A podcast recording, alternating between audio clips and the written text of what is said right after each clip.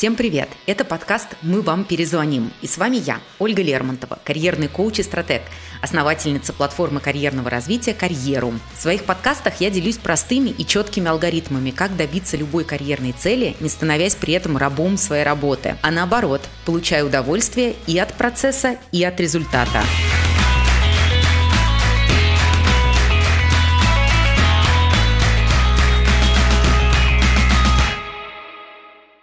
Сегодня я расскажу вам 6 проверенных лайфхаков по смене профессии.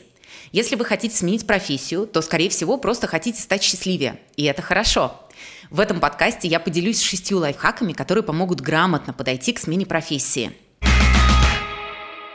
Многие считают, что профессия должна быть как любовь, одна и на всю жизнь. А чтобы ее получить, нужно несколько лет отучиться в ВУЗе, а потом еще несколько лет набираться опыта. Поэтому, когда по каким-то причинам возникает желание сменить профессию, мы обычно отмахиваемся и говорим, это слишком сложно, и зачем я тогда вообще всем этим занимался столько лет. Стокгольмский синдром в действии. Человек не может уйти с уже нелюбимой работы, потому что жаль потраченного на нее времени и сил. Но если вы посмотрите вокруг внимательнее, вы поймете, что люди часто меняют сферу работы. Например, основатель Амазона Джефф Безос изначально не планировал становиться предпринимателем. После университета он работал в сфере компьютер сайенс и только спустя годы работы в некоторых компаниях придумал идею Амазона. Ведущая популярного американского ток-шоу Элен Деженерс тоже не сразу стала звездой. После одного семестра в колледже она занималась делопроизводством в одной юридической фирме, работала официанткой и красила дома. И только потом заявила заявила о себе в стендап-комедии и стала звездой телевидения. Ну и, конечно, не могу не напомнить, что перед вами филолог по образованию, а сейчас стратег и карьерный коуч. Если вспомнить, в каком возрасте мы выбираем вообще профессию, такие перемены выглядят закономерными. В России средний возраст поступления в ВУЗ – это 16-17 лет. Одни в этом возрасте выходят из школы только с желанием отвязной студенческой жизни и свободы, другие с привычкой слушать старших и не выпячивать свое мнение. Ну а третьи со стремлением получать хорошие оценки и одобрение окружающих. И вот тогда понятно, почему выбор профессии в эти годы часто становится поспешным, неосознанным, э, навязанным родителями.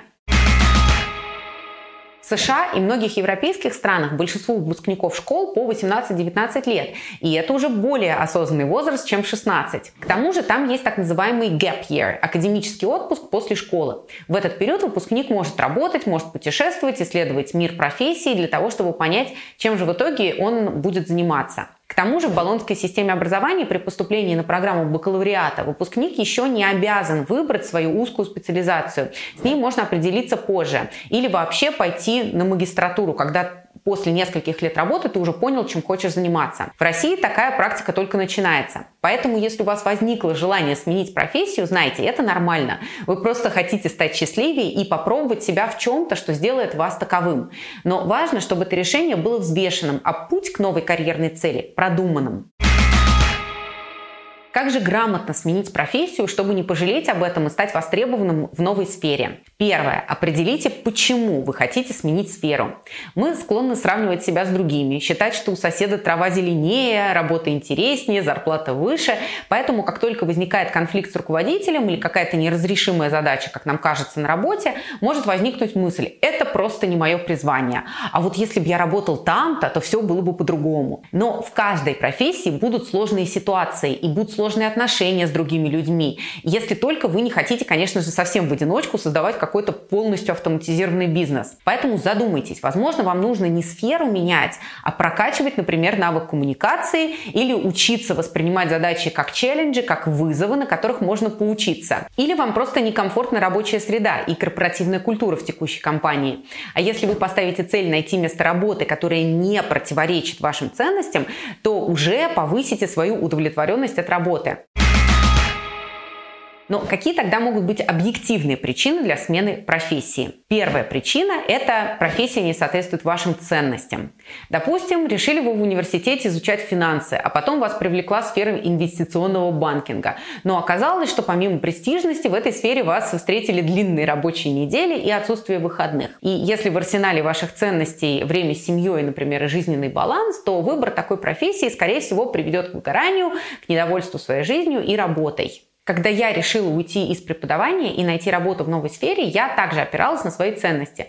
Например, на тот момент я работала определенное количество часов в день и зарабатывала фиксированную сумму э, в зависимости от количества занятий, которые я проводила. Для меня было важно, чтобы заработок у меня не был привязан ко времени моей работы. Также мне всегда очень хотелось быть причастной к чему-то большому и важному, но масштабировать работу преподавателя вот из этих почасовых занятий я тогда еще не умела. Поэтому я сначала оказалась в продажах и в стратегии в крупной корпорации, где я могла реализовать масштаб. А сейчас я занимаюсь э, своим бизнесом, строю карьерный клуб, где у нас очень масштабные амбиции. Обучить как минимум миллион людей, строить э, свою карьеру целенаправленно, осознанно и с удовольствием. Вторая причина – профессия не раскрывает ваши сильные стороны. Сильные стороны – это не те приобретенные навыки, которые можно освоить, это гораздо более глубокое понятие. Это модели мышления, которыми мы пользуемся в ежедневной жизни часто бессознательно. Например, можно изучить теорию переговоров, но удачнее всего они будут проходить а, все равно у тех, кто изначально умел, например, быстро анализировать ситуацию, находить решение, считывать эмоции собеседника. А, ну или можно научиться профессионально работать с Excel, но легче этот навык будет даваться человеку, у которого есть склонность к математическим расчетам и, например, умение работать с данными. Вот все, что я перечислила, это как раз так называемые способности или таланты. И если определить свои ценности и свои способности таланты и опираться на них по жизни, можно не только получить от работы массу удовольствия, но и укрепить свою профессиональную самооценку, поскольку будете опираться на то, что умеете делать.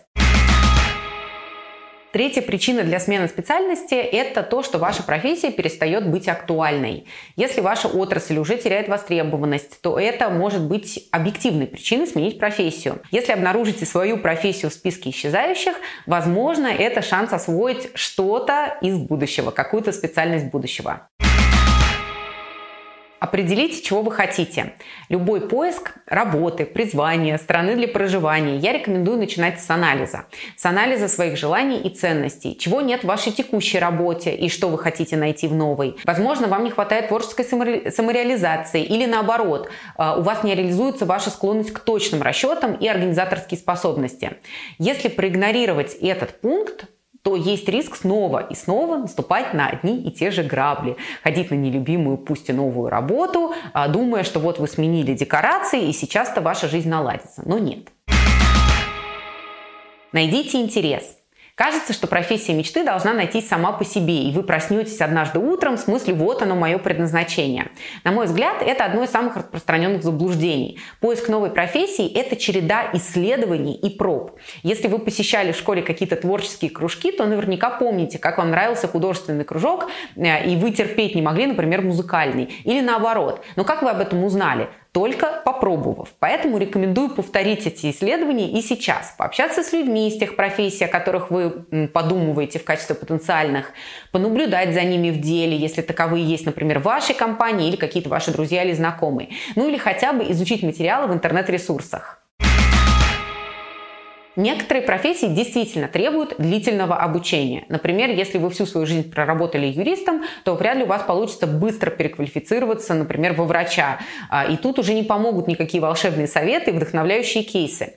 Но есть ряд профессий, куда можно попасть благодаря так называемым transferable skills, а, вашим текущим навыкам, которые вы можете преподнести с пользой для нового работодателя и встроить в новый контекст работы. Например, когда я подавалась в Microsoft с филологическим образованием, я проанализировала, какие навыки навыки из необходимых у меня уже есть. И оказалось, что я могу предложить, в общем-то, довольно много, несмотря на то, что я недавний выпускник. Анализ и структурирование информации, умение, например, увлечь слушателя во время презентации, потому что я работала преподавателем, креативность, и также я знала два свободных языка. И для этого мне не понадобилось тратить несколько лет на образование э, какое-то специализированное в сфере IT или маркетинга или продаж чтобы применять подход студента и выпускника, совсем не обязательно снова идти в ВУЗ. Можно искать стажировки в желаемой сфере, брать пример с более опытных специалистов, а, организовывать для себя свой собственный обучающий процесс, самостоятельно заполнять пробелы в знаниях, которые не хватает для новой работы, например, даже в рамках вашей текущей специальности. Что делает большинство людей, которые уже выбрали новую желаемую профессию и проанализировали свои навыки? Бегут обновлять резюме и откликаться на вакансии. В то время как в их текущей компании могут быть уже все возможности для развития, для них в новой сфере. Например, если вы руководите онлайн-проектами в маркетинге, а хотите управлять разработкой продуктов, то попробуйте переместиться ближе к отделу продукт-менеджмента в рамках своей же компании.